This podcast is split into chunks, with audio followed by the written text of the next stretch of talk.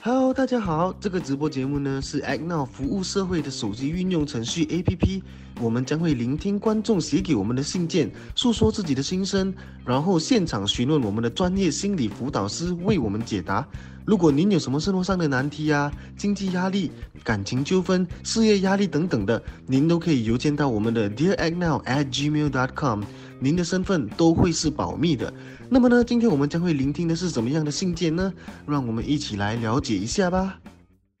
Hello，各位亲爱的观众和听众，大家晚上好啊！那么我是 Desmond，然后又再一次和大家见面了。那欢迎大家收听我们的 Dear Act Now Live Show 啊节目的线上直播。那么再一次跟大家啊呼吁一下，每逢星期一和星期四晚上九点。我们将会在这个平台呢，啊和和大家见面的。然后呢，我们有着从事心理辅导已经有数十年经验和认证的注册啊专业心理辅导师。那么在这里呢，将会聆听大家的故事啊，还有心声等等的。然后呢，也提供一个平台，让大家能够诉说自己的心情啊等等。然后呢，我们不知不觉也已经来到了第十五集。那么再一次呢，非常感谢大家的支持。Hello，晚上好，Daniel Park，还有 Nick。啊，大家好，好的，再一次谢谢大家啊，那么啊，鼓啊支持我们这个 Dear a g n o w 的节目，然后呢，也欢迎大家投稿到我们的 Dear a g n o w at gmail dot com，和我们分享您的故事啊，无论是你心中有一些过不去的坎啊，或者是打不开的心结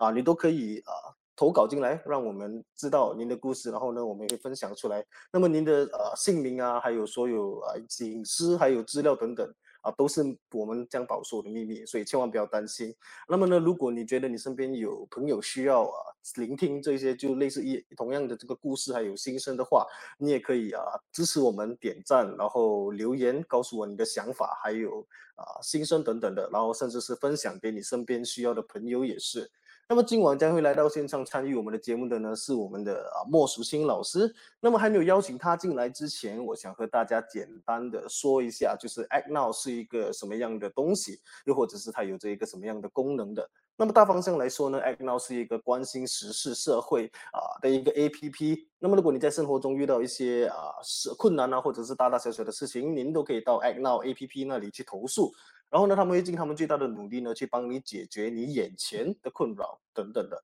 那么你也可以在你的电话下载我们的 APP。然后呢，再次感谢大家的支持。那么事不宜迟呢，让我们来欢迎我们的莫淑清老师来到我们的线上，掌声鼓励鼓励。Hello，莫淑清老师，哎，好像 好像很久，好像很久没有看到你了的感觉。最近都在忙些什么东西啊？没有，因为我上个星期去电台了。然后，所以就就福星来代班，啊，今天又开回我了。耶，那么好的，那么啊，莫星老师先简单的介绍一下自己，就我们可能有一些啊新的观众啊等等的，那么先告诉一下你的来历等等。哦，我我叫我叫莫明淑琴啊，每每每次要介绍觉得很很奇怪，所以大家记得每一个星期都来看一下我们是不是？啊，我 我是。二零一零年啊，成为马来西亚注册辅导师，然后一直在从事社区的工作了。然后我有去过读中当辅导老师，我也去过国际学校当辅导老师，我有去过小学当临时老师。所以，嗯，可是我最兴趣的是做家庭治疗，所以都一直在学习跟从事这个社区的家庭辅导的部分呢。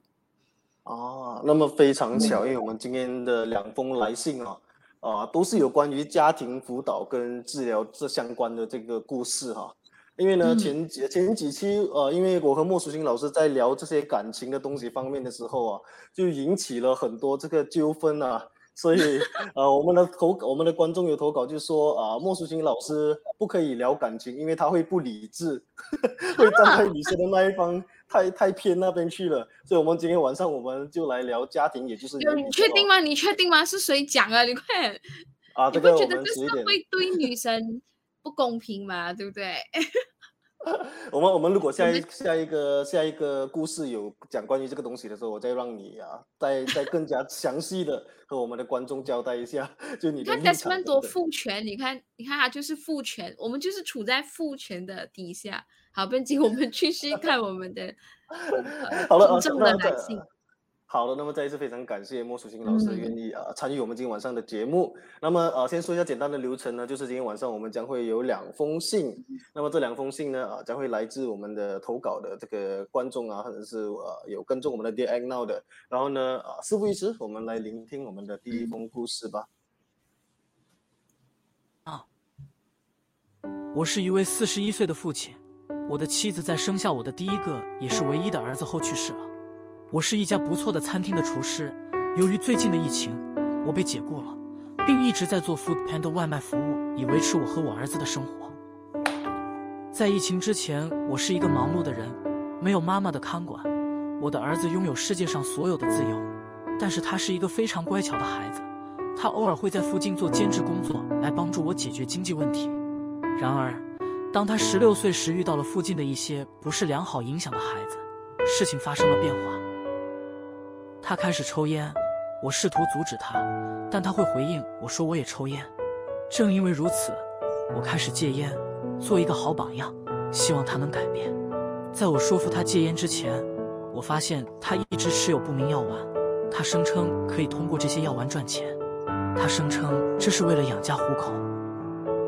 我们有了一场非常严重的争吵，我愤怒地扇了他一巴掌。从那以后，他就和我保持距离。不再告诉我事情或他的下落，每天半夜才回来。他只有十七岁，我知道我可能忽略了他，但我不知道如何弥补这一点。我很失落，我不知道我能做些什么来与他和解，阻止他的违法行为。我该如何解决所有这些问题？艾特呢？好的啊。那么再一次非常感谢啊，这位四十一岁的父亲愿意分享他的故事。那么故事大纲呢，就是这个单亲家庭啊，然后自己的孩子还在处于这个青春啊叛逆期的这个啊当下，然后呢抽了烟，然后也自己也有拥有一些不明药丸，然后做一些买卖等等的，然后说自己是为了要养家糊口来维持现在的这个经济哈。然后呢有一次就有了一个非常严重的争吵。然后，呃，这位父亲就打了他一巴掌，然后从此孩子呢就已经不再告诉他他的这些啊下落了。那莫淑清老师啊，这位父亲现在有两个比较棘手的问题啊，就是说第一个呢，就是他要怎样去和他的孩子和解，然后第二呢，他该怎么去阻止自己的孩子去继续啊卖这些不明药丸，甚至是走在这个违法的这个边缘啊。那么你觉得他应该先去和自己的孩子和解先，还是先去解决这个有可能触碰到法律的这个问题呢？我我们我们这个是要问观众的题目嘛？就是你觉得一的呃，你觉得是要和孩子和解，请打一，然后要阻止的请打二，这样子是不是？嗯，这这这样子也也行得通，我觉得。OK，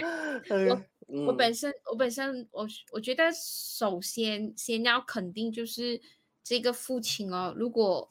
算回去那个年龄的话，其实他其实是二十七岁就当当了单亲的爸爸，对吧？然后二十七岁就当单亲爸爸，然后二十七岁呃就开始独立的去养这个孩子。然后我们知道单亲的二十四二十四岁吧，更年轻二十二十四岁了，我数学算错了。哦，你的数学有待改进哈。呃，二十四岁。OK OK OK，所以就是一个很年轻的父亲，然后呃，就去经历这件事情啊。然后我们我们我们会知道，单亲父亲跟单亲母亲来相比，单亲父亲会比较难难承担，因为呃，父亲要去承担母亲那个比较柔性的照顾者的部分，可是情绪支持啊等等的部分是男生最难最难做到的。所以可以很明显的知道，他跟孩子的那个情感支持的部分是是是是缺乏的啦，就是从小到大可能，所以在这个这个一巴掌下去过后，孩子就开始疏离。嗯，可是我我想表达的是，这父亲一定是很爱这个孩子，所以宁愿单亲自己照顾，自己辛苦都还待在身边，这个是要肯定的，肯定他是爱这个孩子的。然后青少年的期间，我们回到去这个青少年期间，十六岁的孩子，呃，呃，一开始的时候还会体体恤，听起来好像好像还会体恤父亲辛苦，对不对？所以他还嗯会去呃打工啊，帮补家用。然后后来他对参了朋友，OK，关键点参了朋友过后，他开始呃变变变坏，抽烟嗯等等。好，这样子，这个朋友就是他的那个引发的那个因子，对不对？嗯，引发的因导火导火线嘛，就嗯所以这个朋友，我觉得可以可以问的就是，这个朋友带给这个青少年什么？啊、被关心，有归属感，嗯还是呃呃，好像被人家看中这样子，被肯定，天选之子。天选之就子。就我会觉 得，我会觉得他们这些呃从小比较缺乏家庭的关爱的人，呃，很容易在一个族群甚至是自己的嗯一个呃朋友圈里面，如果有能够给他多余的一些呃关注力，他很容易就是说会很容易飘啊，嗯，呃所以他嗯是缺乏关注，对不对？所以有嗯朋友关注他，他就会跟着朋友走走偏了，对不对？嗯。我我想讲的是这个，我们把它称作是内心的渴望啊，就是我我们我们很容易被我们内心匮乏的东西给吸引去，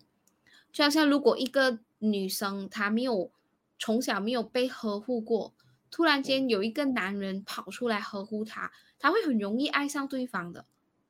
但是呃，对方是好人还是坏人，他看不清的，因为这是他的内心渴望需要的东西。所以这个男这个青少年他内心渴望需要是刚才 Desmond 说的是可能是肯定，可能是关注，对不对？嗯啊肯关注，所以我觉得这个爸爸你可以 highlight 起来，这个孩子需要很多的关注，这个也是你们呃，这个也是你们要建立关系的一个钥匙啊。因为我我们知道这个孩子缺乏的是关注嘛，所以我们要重新跟他建立回关系之前关系的时候，我们就要对症下药。嗯可是往往我们很多父母以为，呃，我要阻止他的行为先，才来建立关系。我嗯，身为父先解决这一单，先解决这一单他售卖不明药丸的事情先啊，我或者是我关你在家，我没收你的电话等等这样子，然后呃，我要确保你没有犯错先，然后那个、嗯你你怨我也好，你会明白你对我好也嗯好，我这些东西就过后才打算不重要。我觉得很多父母都会有这一个迷失啊，嗯嗯，所以你问刚才问题就是要和孩子和好先，嗯还是要阻止先？其实所有的东西啊，都建立在关系。孩子能不能被你阻止，其实也建立在关系。如果他觉得他还重视你啊，这样你的阻止才有力，才有力道。如果嗯他不重视你的话，你怎么样阻止他，都会想办法去啊，后面再来过，是不是？嗯嗯。嗯，那所以你的意思就是说，对症下药的方法，其实就是先解决他跟自己的孩子的这个亲子关系上的这个摩擦，然后才去呃做。可是，在这样的情况下，因为呃孩子呃他们就是说他的父亲忽然间就忽然间所谓的这个关怀啊，忽然间就很多很多的关怀去给予这个孩子，但这个孩子很明显就是已经不买单了。对这样他的父亲还有什么方法？就是说他不来硬的话，就好像你说的，就不要去来硬的先。这样可是连软的方式都好像都接触不到自己的孩子了，那应该怎么办？就以实际的实际的行动来说的话，他的父亲能够做些什么东西呢？十十六岁要来应该也不能了吧，嗯，对吧？十七岁至少还不会驾车，至少在他的走 我有动 MRT，哦，这样也是。呃，不嗯你不能来硬，你也不能来软，就是你不能突然间呃关怀对方，不然会把对方吓死掉，对不对？对对可，是可是你可以表达自己的脆弱，就是身为一个父亲，身为一个单亲父亲，我在跟这个孩子一起相处的时候，我的我我做不到的地方，我无奈的地方，我无可奈何的地方，呃我愧疚的地方，我觉得你可以先跟孩子啊、表达，所以说你先坦白，你先坦诚你的脆弱，你的嗯脆弱才能跟你的孩子连接，然后你的孩子才会表表现出或者是表达他的脆弱。然后我们很多时以为我们做父母的，我们在孩子面前一定要强，一定要稳，一定要什么都会，一定要比孩子好，这样我才可以教好孩子，才可以对孩子好，才可以引导孩子。以身作则，嗯以身作则。可是往往往往了，孩子会觉得这个父母更靠近我的时候，是当孩子觉得我的父母是人，他不是一个判官或者是一个法官，他是一个人。嗯我父母来跟我聊说他做不到的地方是什么，我父母来跟我聊他的局限、他的脆弱，诶，那样我会更贴近妈，贴近我的父母，然后我也更容易去跟你合作跟相处，对不对？嗯，嗯，就是这个所谓的他必须放下自己的身段啊，还有这个以长辈的身份嗯。去责骂，而反而是以一个呃更加同同辈分或者是同样的这个局势的这个啊、心态去跟自己的孩子联络啊，甚至是聊聊聊天才可以去。那么呃，像他们现在的实际的这个问题哦，就是这个孩子卖药丸的这件事情，这个孩子说以帮助家里添家用的这个借口来说自己啊、没有犯错，那么那个父亲该怎么去，也不是说反驳啦，就是说他要怎样去呃去怎样去解释，或者是告诉这个孩子，啊、他做的事情是不对的呢？就因为这个孩子已经沉醉在这个啊、可以赚很多钱，这个买卖可以赚很多钱的这个已经沉醉在里面了，这样这个父亲要怎样去啊、反驳呢？他好像可以快速得到钱，又容易、嗯就是要承担一些风险，但是我可以快速得到钱，我可以，所以就会让青少年对这个钱这件事情是被吸引放不下的，对不对？哦，放不下，对对，被吸引的。呃，嗯我我其实比较更关心的是这个青少年的呃善恶观。我我觉哦得我们这个时代已经是逐渐去到没有对跟错，你要怎么说对跟错其实是很难的。你要去说这个孩子做错，那个孩子会跟你提供一百个观点跟一百个角度跟你说，他其实有他自己的想法。嗯你说我错，其实你不了解我，或者是你错我错，你并没有真正的去理解我，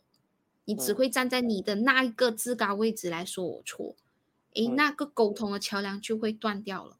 所以，当当我们要说沟通的时候，尤其是对青少年还是对孩子的话，呃，我我我已我觉得我们已经是去到一个一个时代，是很难谈对跟错的。嗯，因为你的角度有对，我的角度有错。如果我们要争论对跟错，我们只会把我们的沟通推向去一个死胡同罢了。所以，我们嗯能做的就是建立孩子的善恶观。嗯我我觉得现那在孩嗯子都缺乏善恶。我们世界没有对跟错，但是我们有善恶分。你做的行为有伤害到自己、伤害别人，或者是伤害到这个社会吗？如果有，你在做这一个恶的行为，这个不需要辩解的，对不对？嗯任何的呃理由都不能促成你去做这个恶的行为。但这个所谓的善恶观，呃，在这个父母亲呃想要去传达这个知识，就是说这个所谓的善恶观的这个理念哦，对，有什么样的方式？就除了用说之外，其实还有什么嗯方式是可以去传达这个呃？其实最好的就是，其实最好的时候就是从小建立嘛，对不对？嗯可是有时候我们父母太忙了，就是尤其是单亲的太忙了，然后只要确保孩子活着，嗯，我们就我们就嗯我们就没有太多的时间去跟他谈。其实善恶观最好是从小就建立嘛，对不对？可是如嗯果这个孩子，现在我们回到这个很棘手的状况，就是这个孩子真的还在做这快发件事情，快发育完了，快发育完，可能 力气也跟嗯你差不多了，对不对？你要真正能管，其实也管不了，就因嗯为我们想管，孩子才会叛逆，所以我们管不了。我我们我们要接受一样东西，孩子我们是管不了，孩子我们是训练不了。但是我们要做的是引导，或者是改变他的社会环境的条件。嗯，所以要怎么要怎么样去引导？你如果三二观建立不倒，那我们就从社会条件下手。他现在会做这件事情，是因为他有人力资源拿到这些东西，然后去去卖，有这一群朋友，对不对？那我们就要改变他整个生活环境。这个父亲可以考虑的就是，呃，举家搬家，搬去一个这个孩子没有认识人的地方，重新来过，这样他就不会再继续在这种不良的环境里面打滚。嗯嗯。而且再加上这个父亲是做外卖的，所以你去哪个城市都可以。嗯，可是呃，这样子说虽然是说的容易啊，可是你不觉得好像就这个孩子，他的形象就是比较叛逆一点？这样无论是去到哪里，他都有可能被那一边的不良不良习习惯的朋友给影响，甚至是他去影响别人呢？嗯，这个是有可能的啦。嗯，所以你你在改变他的社会条件的时候，你就要去重新建立这个孩子的关系。要怎么建立这个孩子的关系？你其实不不不能，你除了展现你自己的脆弱，用你的脆弱去连接他脆弱，请相信，所有有行为偏差的孩子内心都是因为匮乏。所以这个孩子，这个青少年，他的内心深处就已经是匮乏了的。很明显，他是匮乏才会被朋友影响，所以你一定要从他的、你的脆弱、你的匮乏去连接他的脆弱、他的匮乏。当你们真的是建立了这个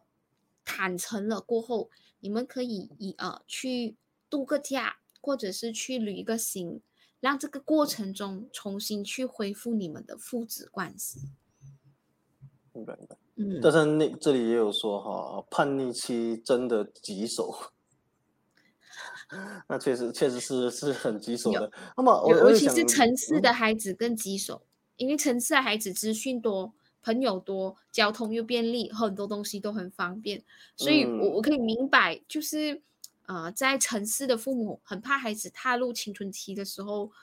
只要误交巡游还是什么。因为你控管不了他的电话，他出门他什么，你你你越来越难控制，因为这个社会太便利了。嗯，他浏览的网站你也很难去，呃，去每一个样东西都去掌管。然后你能掌管，但是他还是有机会骗的。对对对，可是我觉得这这封信的这位父亲比较不用担心的是，我觉得你的孩子是本性不坏吧，因为。在你啊需要经济的这个帮助的时候，其实他也愿意去附近打工来帮你解决问题，只是说可能是啊遇人不淑吧。那么他们在这个争吵当中啊，就这个父亲扇了他一巴掌。我想从这里呃引申一个问题啊，在啊面对这种严重的争吵当下呢，其实一个人无论是父母或者是和朋友啊，有什么样的方法去让自己啊平下心来，不去做一些呃冲动的举动呢？嗯，他他 OK，我们不要我们不要拉的那么远，就是说这个父亲呢，其实他们在严重的争吵当下啊，他要怎样去让自己平下心来，就不要去啊冲动的去做这些会伤害别人的事情。呃，理论上来说，条理来讲就是分开哦，就是我已经失控了，我们各自冷静。你你去你的冷静区，我去我的冷静区。可能你去你房间，我去我房间。等到我们彼此冷静了，我们才回来谈这件事情。这个是理论上我们会这么谈，但是我可以明白，就是这个父亲的情绪其实是到顶点了，你才动手，对不对？对对。好，这个动手其实打了过后，我可以相信这个父亲的心痛多过于孩子的脸痛。嗯。我觉得可以肯定这个部分，所以打了就打了，就是控制不了打了下去。但是打了下去过后要怎么补救？我觉得这个才是重点。如果你真是失控到打了下去过后，你有补救吗？很明显没有。他有想要补救，可是他孩子已经完全和他保持距离。怎么补救？嗯，他他没有说。是他想知道，他他也自己也说，我不知道能做些什么来和他和解。嗯，道歉，道歉。你你能不能道歉？得，我就会觉得这个父亲应该还没有道歉吧。我觉得他就是应该想着呃当这没有一回事，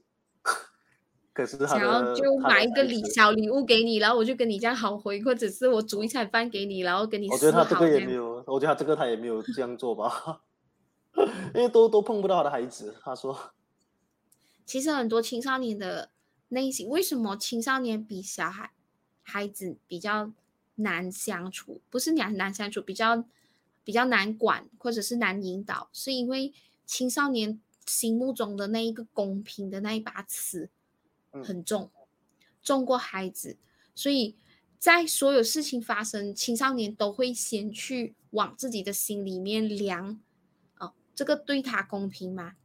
嗯你这个对我公平吗？啊，所以你嗯看为什么他会说这么呃，父亲可以吸烟，我不能，所以你就知道他其实要追求的其实是公平，所以追求公平的孩子，他的内心里面特别多愤怒跟跟不满，所以他会觉得他会需要。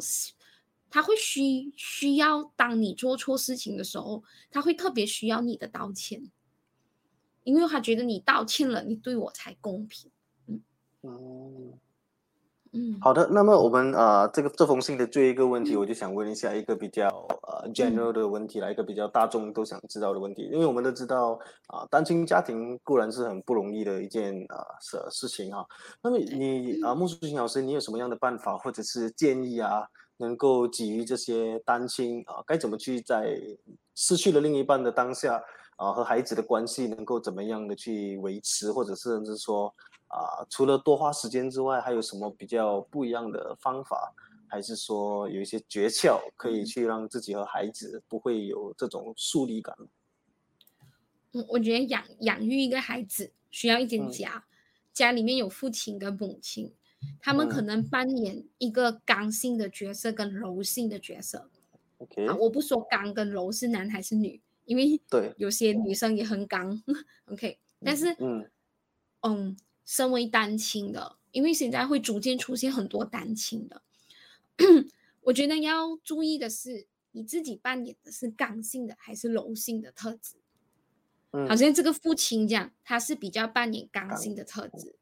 所以这个家庭是缺乏柔性的特质。嗯所以这个父亲需要，如果他自己做不了这个柔性的支持，就是柔性的特质是比较能情绪接住情绪、情绪支持等等的，父亲嗯做不了，这样就请父亲去找他的身边的亲朋戚友，有谁可以做这个部分。嗯然后呃，请这个柔性特质的人多关心这个孩子，这样就可以这个单补足孩子在成长时候需要的刚性跟柔性的特质。嗯，一个一个单亲本身是可以拥有柔性跟刚性的特质，同时在同一个躯体的吗？你觉得这个是行得通的吗？就嗯嗯，我我小小声讲啊，等一下 Desmond 嗯又讲我太，女女生比较容易转换，因为我们是习惯 multitasking。嗯，可是嗯男生是属于比较单一的，所以他扮 他很刚。如果他扮你刚的话，你突然间叫他去接触情绪，他会跟你很多问号。嗯，嗯，我明白。我我觉得你去问访问一下 Desmond，你们这种很刚的男生有可能做到很柔吗？呃，我没有说我是刚的男生啊，这样我们就要看一下我们的观众有哪一位刚的男生愿意分享一下自己啊、呃以一个刚的男生的这个啊、呃角度是什么样的？不然就是呃，有一些父亲我遇过的，就是我陪伴过的一些呃单亲家庭，他的父、嗯他爸爸真的是找不到身边的亲朋戚友来来辅助这个柔性的部分，然后父嗯。亲本身又是一个很理智的人，这样怎么办？呃，这样跟爸爸说，呃，不不需要二十四小时切换，就是呃，我一时刚一时柔，一时什么状况要刚什么要状，不用不用，你可以一直保持着刚性的的的部分，刚性的特质，嗯但是你嗯最起码在一天里面睡前的五分钟或者是半小时，你可以跟孩子说一说情绪，捋一捋那个情绪，或者是比较柔性的去陪伴他，一天就是那五分钟到十五分钟，这样孩子还是可以有这一方面的支持跟补足啊，这样子。嗯，明白。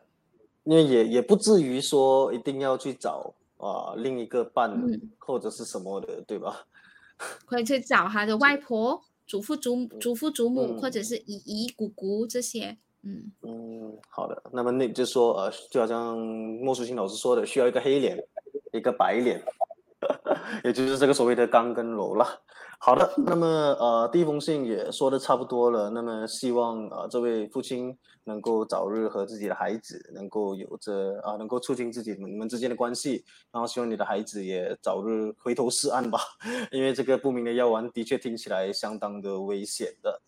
好了，那么事不宜迟呢，我们就来聆听我们的今天晚上的第第二封信。哦，对了，大家先从节目短暂休息一下。如果你还没有在你的手机下载 Act Now 这个服务社会的手机运用程序 APP 的话呢，那就赶快去下载吧。因为有了这个 APP，您可以汇报任何在社区碰到或看到的问题或现象。我们这个 APP 呢，会及时的向地方当局或相关地方议会投报。这个 APP 真的非常容易使用，而且是完全免费的哦。让我们一起来改善我们心爱的社会吧。好的，那么事不宜迟，我们赶紧回到我们的节目吧。Act now，我是 Bella，十六岁，来自芙蓉。我想要杀了我的父亲。我们生活在一个贫穷的家庭，在我们的小房子里，有我的父母和四个兄弟姐妹。我的父亲是垃圾收集员，母亲是一名家庭主妇。我是四个孩子中最年长的，我的小妹妹才四岁。我父亲是个酒鬼。他每天都喝酒，有时他甚至喝醉去上班。当他喝醉的时候，他非常凶狠，会四处走动，然后打我们。我们几个人，包括妈妈，都是受害者。他会对我们拳打脚踢，甚至有时他会将椅子扔向我们。我妈妈是被伤的最重的人，父亲会不断打妈妈。每天晚上，我都会听到妈妈的哭声。我和妈妈说，将父亲的所作所为告诉警察。不过，他总是说父亲只是喝醉了，他所做的一切并不是他愿意的。妈妈甚至为父亲的行为而责备自己。老实说，我对家里发生的所有这些事情感到厌烦。我告诉妈妈收拾所有的东西，从这里逃跑，但妈妈拒绝。她说我们无处可去。因此，我之所以会产生杀父的念头，是因为父亲的行为可能会害死我的弟妹和妈妈。我一直想去向有关当局投报，但我妈妈不让。Dear Act Now，请帮帮我们，我不想看到妈妈受苦。我们没有做错任何事情。嗯。好的啊，这个也是一封呃关于家庭方面也是比较沉重，然后也是非常棘手的一件事情啊。只是说这一次是一个孩子的心声啊，就说到了这个呃酗酒的这个坏习惯，是一个父亲有一个酗酒的坏习惯，然后呢甚至拳打脚踢，然后也非常的暴力啊，对自己的妈妈还有自己的弟弟妹妹，然后身为长子，他觉得自己很无助。然后不想看到妈妈受苦，可是妈妈也不给他去报警或者是什么之类的啊。那么我想问哦，就第二，就我们知道这种啊家家长酗酒的这个坏习惯，而导致家庭破裂的这种风俗是非常普遍，然后也让人非常心寒的这个社会问题啊。那么只有十六岁的这个巴兰呢，在他能力有限的范围之内，其实他该怎样去应对这个这么沉重的难题呢？你都讲十六岁哦，照道理来讲不应该他承担啦，啊，可是就因为他是长子嘛，呃，看听到这个这个这个小朋友嘛，他的故事让我想到我曾经在一场讲座的时候，我在做那个家庭雕塑，然后那个家庭雕雕塑也是这样的状况，就是父亲是啊扮演比较指责、比较凶。然后去打妈妈，去骂妈妈，然后孩子们一开始的时候是会，呃，很怕的，就是会很害怕、很担惊受怕，然后呃，会慢慢的生气父亲为什么这样子对对对妈妈对我们，然后他会甚至想要去保护这一个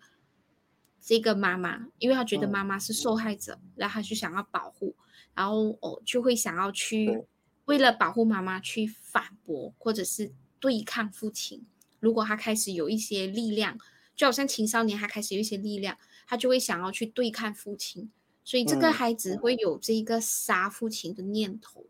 他其嗯实就是想要背后其实就是想要保护父母，保护这个母亲，对不对？母亲，嗯，和弟弟妹妹，保护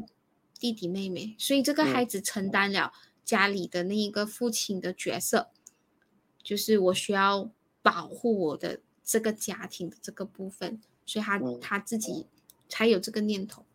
OK，我先先说这个部分是，呃，你会有这个念头是一份爱啊，就是爱父母、爱妈妈跟弟妹。可是这个这个过程，你知道这个家庭雕塑慢慢走到后面的时候，你知道是怎么样的吗？就是会去到就是这个妈妈一直没有力量起来，就是孩子一直保护他嘛，然后一直想要他走，一直想要嗯叫他，为什么你要一直被他打？你可以硬起来，你可以反驳，你可以打回他，为什么你不要？所以嗯 很可惜，这个雕塑走到后期的时候，吼，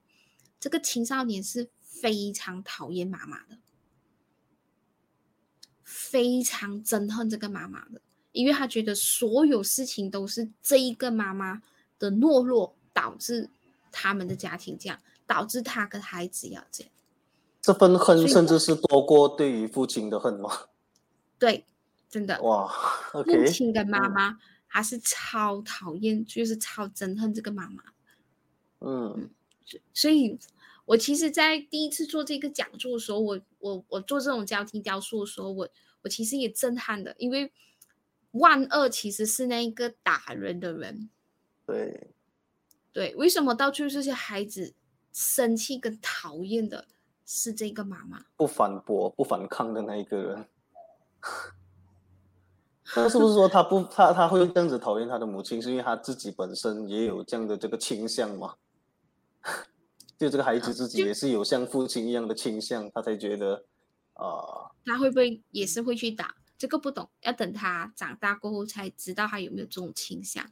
可是这个倾向，可是那一个状态，因为这现在这样子听是，他开始厌烦了嘛，对不对？他开始嗯叫妈妈离开，妈妈拒绝等等。嗯如果这个事情还继续下去的话，他会他就会觉得是妈妈懦弱，妈妈保护不到他们，才导致家庭破裂。嗯嗯，也不是说妈妈导致家庭破裂，是说妈妈导致到他他跟他的弟弟妹妹，他的弟啊，他跟他的弟弟妹妹每天都要活在这个呃阴影之下、恐恐惧之下。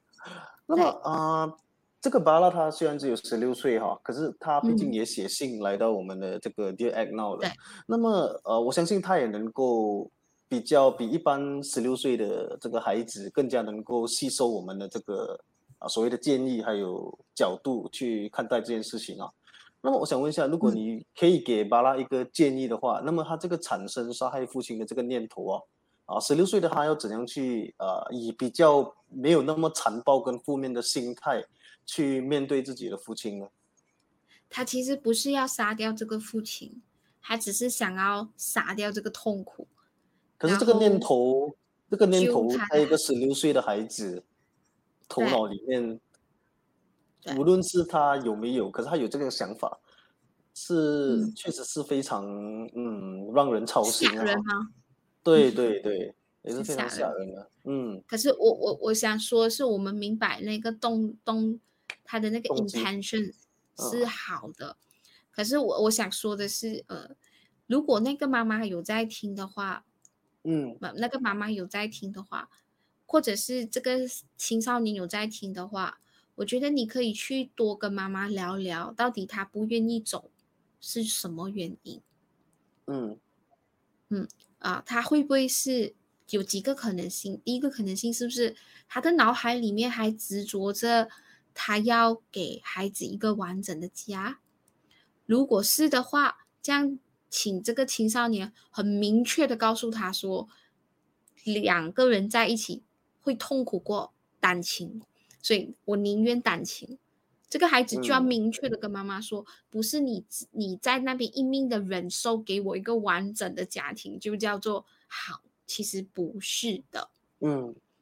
嗯。然后第二个可能性是，是不是这个妈妈担心自己没有经济能力？经济能力，嗯，对对，来来照顾你们，因为你你如果你注意听，你是听到他的父亲其实也是低收入的，因为他嗯是垃圾的什么回收员，是不是？他收是集垃圾呃收垃圾收集员，对，对然后妈妈是呃全职家庭主妇，所以会不会是妈妈担心说，我要离开这间家过后，我我没有能力照顾你们，所以我需要依赖父亲的这一份经济的部分。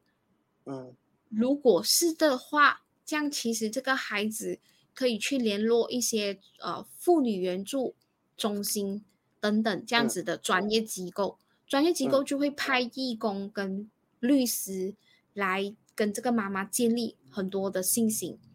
嗯，如果或又或如果妈妈也担心呃离开过后没有地方住，其实也可以联络这些家这些中心的义工。因为这些中心义工就会安排你去我们叫做安全屋居住。嗯，所以就先从这个家庭出来先，因为避免不要再打被打。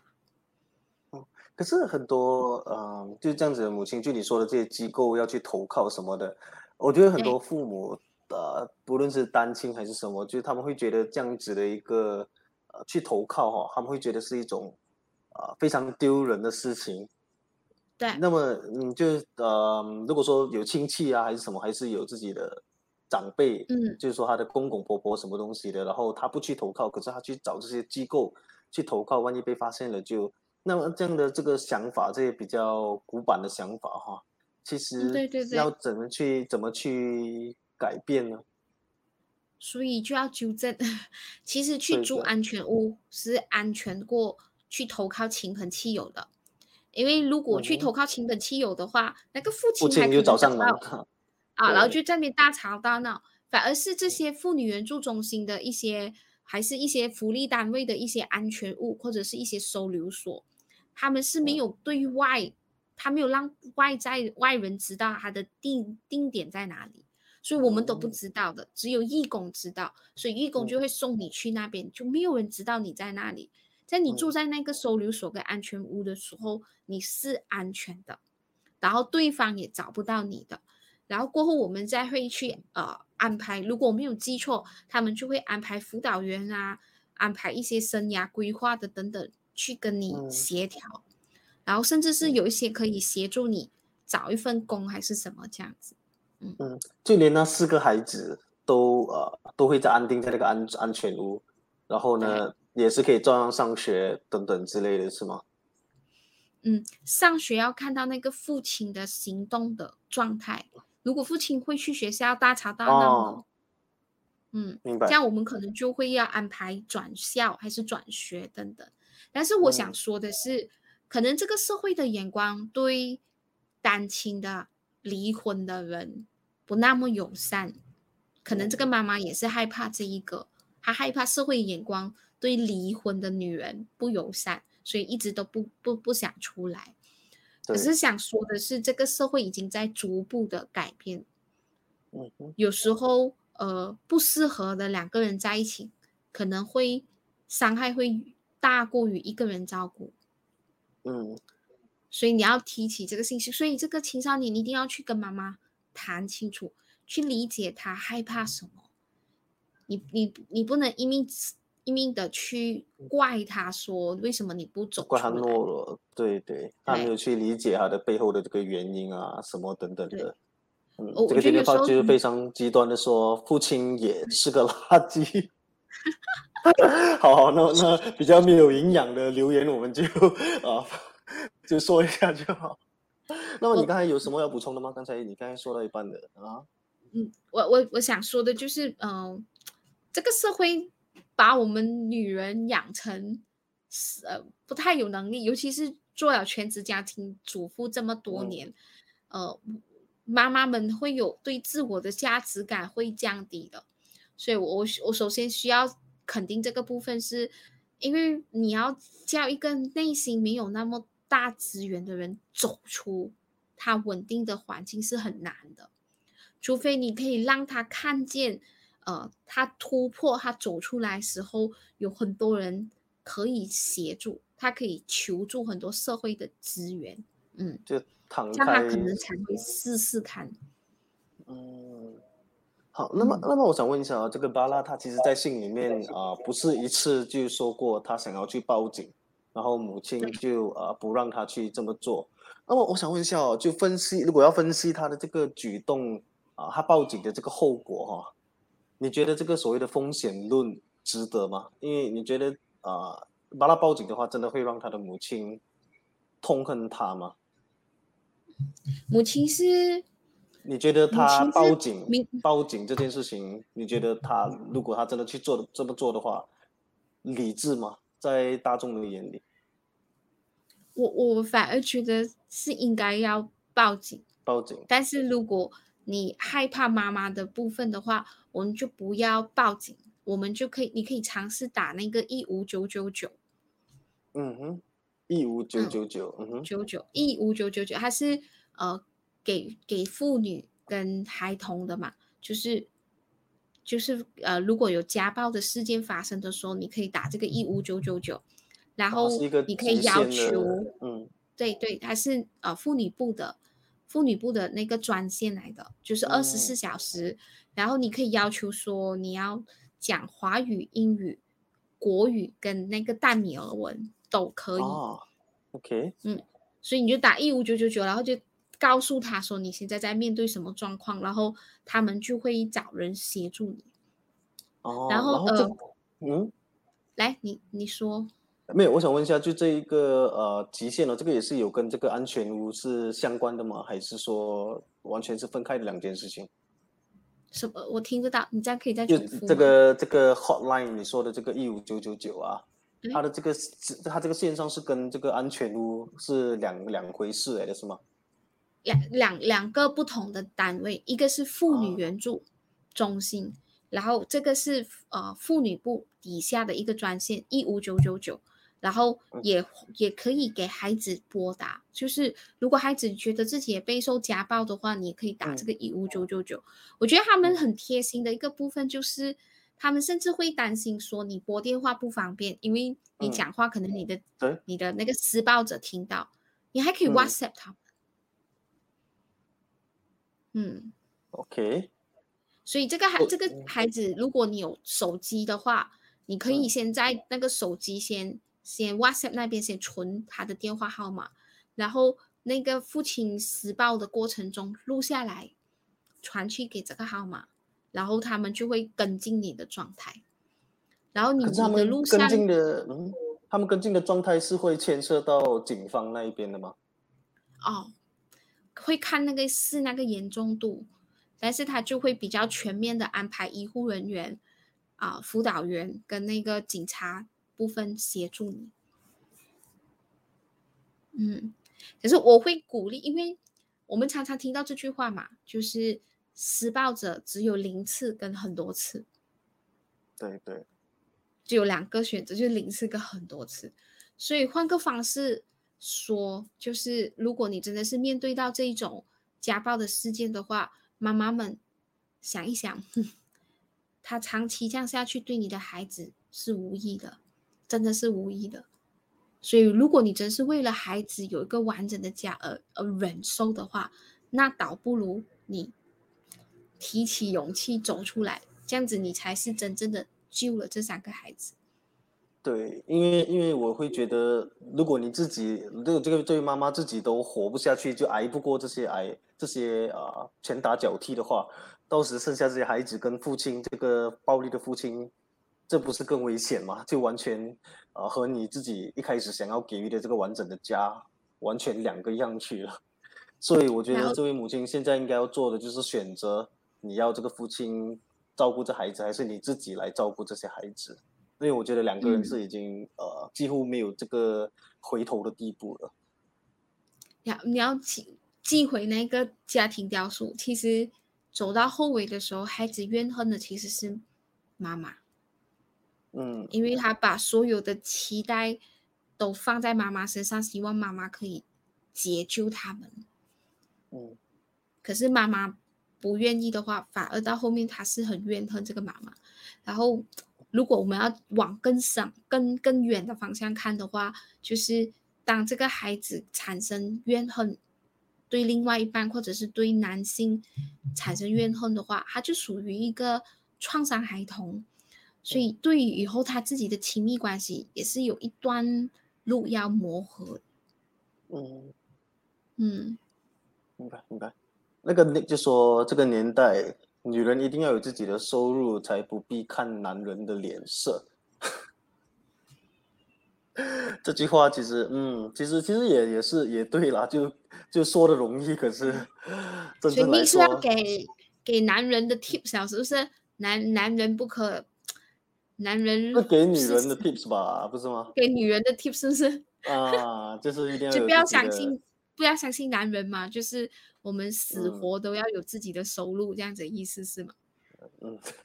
大概应该是这个意思啦。因为这个那之前的留言啊啊，都是非常站在这个母亲这一边，还有女生这一边的。那么佩文就说，嗯这个一五九九 hotline WhatsApp for 家暴受害者投报啊，非常感谢你啊。九，嗯，一五九九九好了，这么再纠正一下，就是一五九九九，非常感谢你这个分享啊。然后呢，也就是说，for 这些家暴受害者呢，你可以投报到这个呃 hotline，然后甚至是可以用 WhatsApp 去通知他们的。然后呃，佩文也有说了一个另外一个留言呢，就是说希望巴拉妈妈弟妹日后生活可以更安稳，远离恐惧。巴拉很勇敢，写信求助。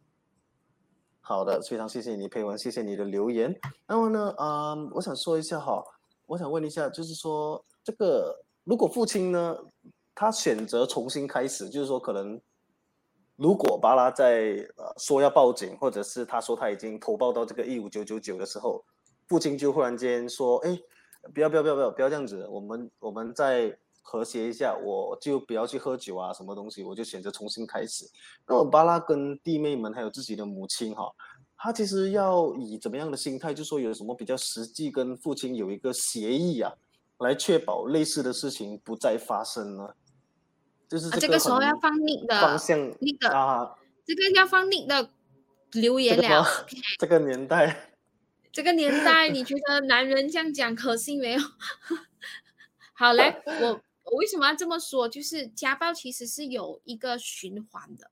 就是施嗯暴者、他会打了施暴者过后，他就会呃，因为两个有冲突了嘛，就会他就施暴了。他施暴过后，他就会去到一个比较属于的蜜月期，就是他会跟你讲对不起啊，我会改呀、为什么啊？然后然后有一阵子的时候，他就会真的是有做到改变，可能有做到三改变，分钟热度，你就会感受到你们的关系好像好很多这样子。可是嗯你又会慢慢走到，哎，你们开始又有冲突了哦，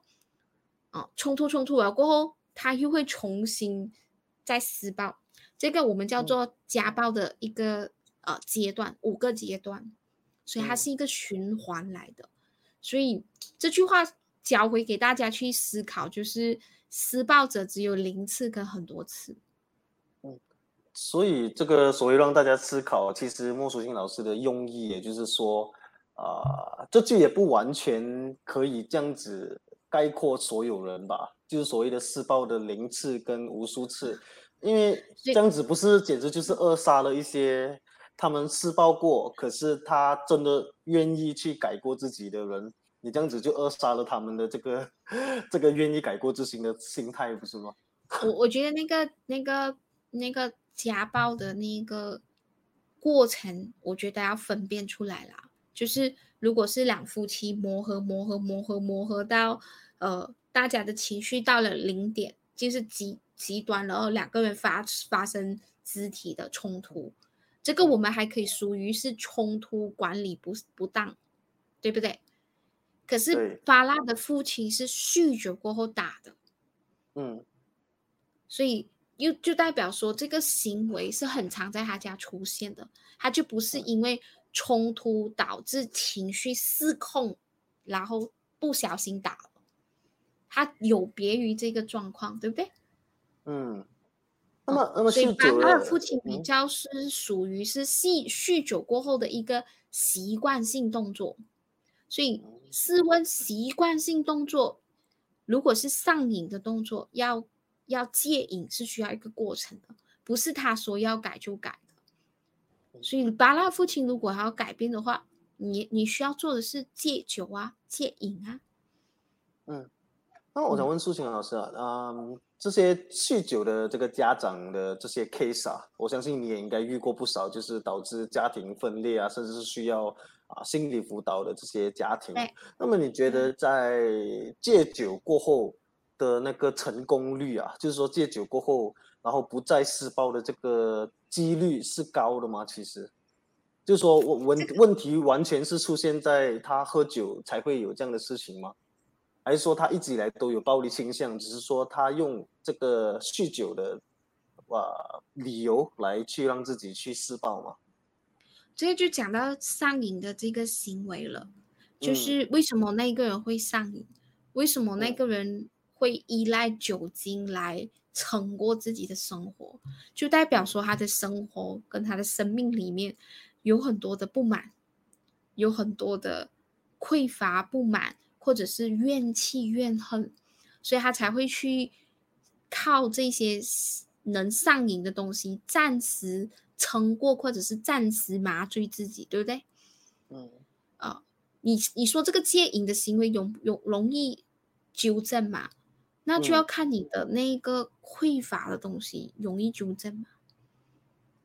但巴拉的父亲应该是在于社会地位，就是他的工作方面可能。啊，是不是他非常理想，或者是他啊，所以他就把这些怨气啊，甚至是对生活中的不满，都发泄在自己的家庭身上，有这样的可能性。我们不不去断定，可是确实是会有这样的可能性啦。那么，我是巴拉的家庭，巴拉的家庭现在不是要去修补、修复他们夫妻的关系。巴拉的家庭现在需要的是安顿、安全的状况危险。明白，明白。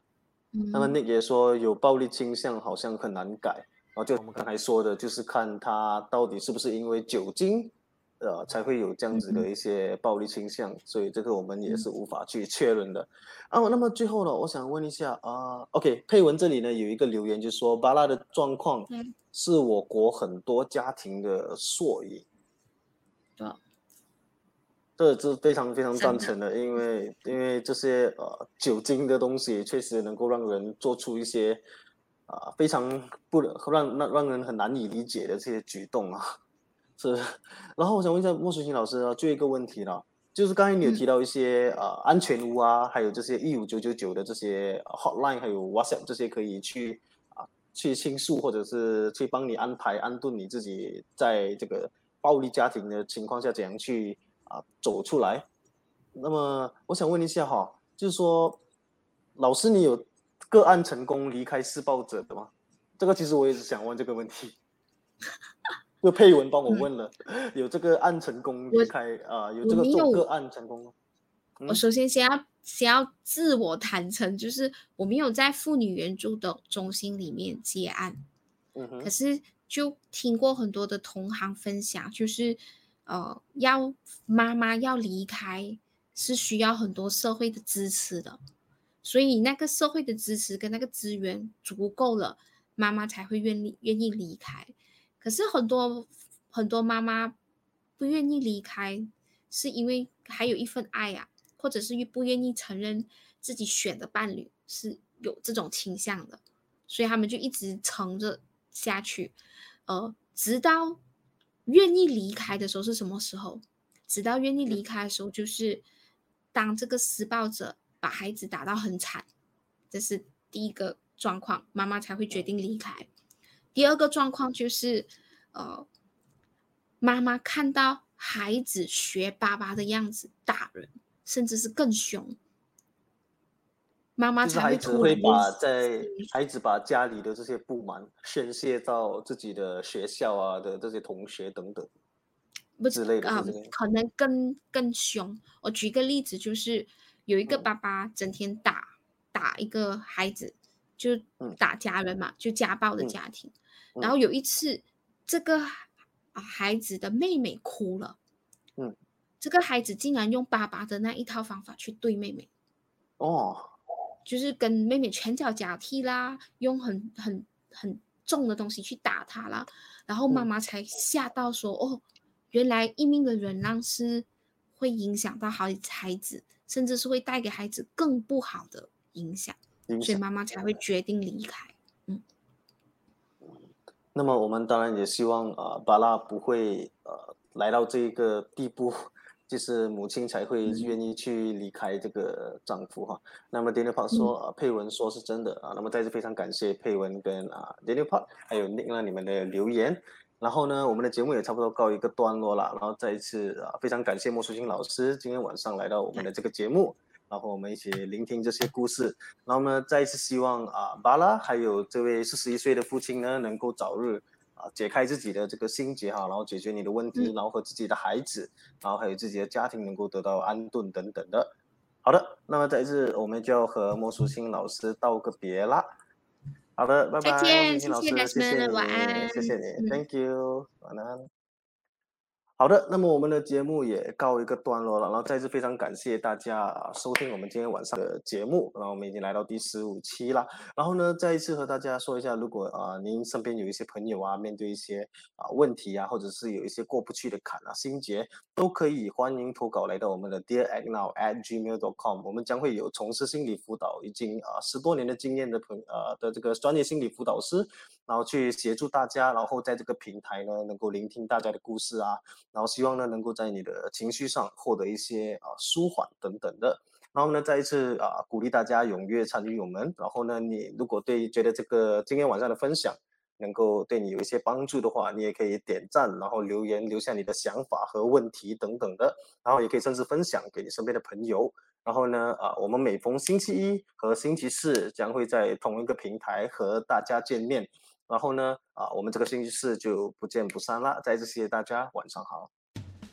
好的，今天的节目也就告一段落啦。如果您有什么生活上的难题啊、经济压力、感情纠纷，又或者是事业压力等等的，您都可以邮件到我们的 Dear Act Now at gmail.com。还有呢，也不要忘了收看我们的面子书 Act Now Trooper，又或者是也可以在 Spotify 和 iTunes 聆听我们的播客 Podcast。那么我们下一集再见啦，拜拜。